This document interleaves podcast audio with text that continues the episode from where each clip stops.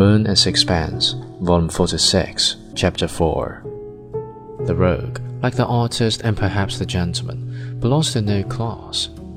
He is not embarrassed by the sans gene of the hobo, nor put out of countenance by the etiquette of the prince. But Mrs. Nichols belonged to the well-defined class, of late become vulgar, which is known as the lower middle.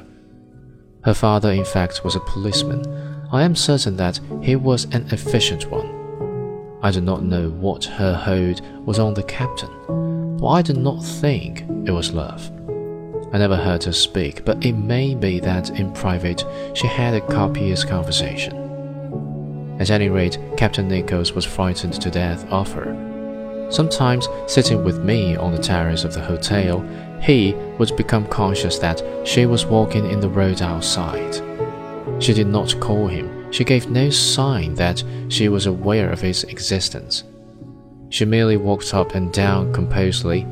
Then a strange uneasiness would seize the captain. He would look at his watch and sigh. Well, I must be off, he said.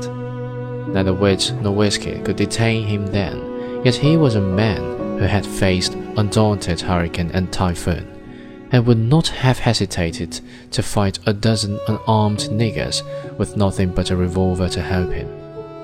Sometimes Mrs. Nichols would send her daughter, a pale-faced, sullen child of seven, to the hotel. Mother wants you, she said in a winning tone. Very well, my dear, said Captain Nichols. He rose to his feet at once and accompanied his daughter along the road. I suppose it was a very pretty example of the triumph of spirit over matter, and so my discretion has at least the advantage of a morrow.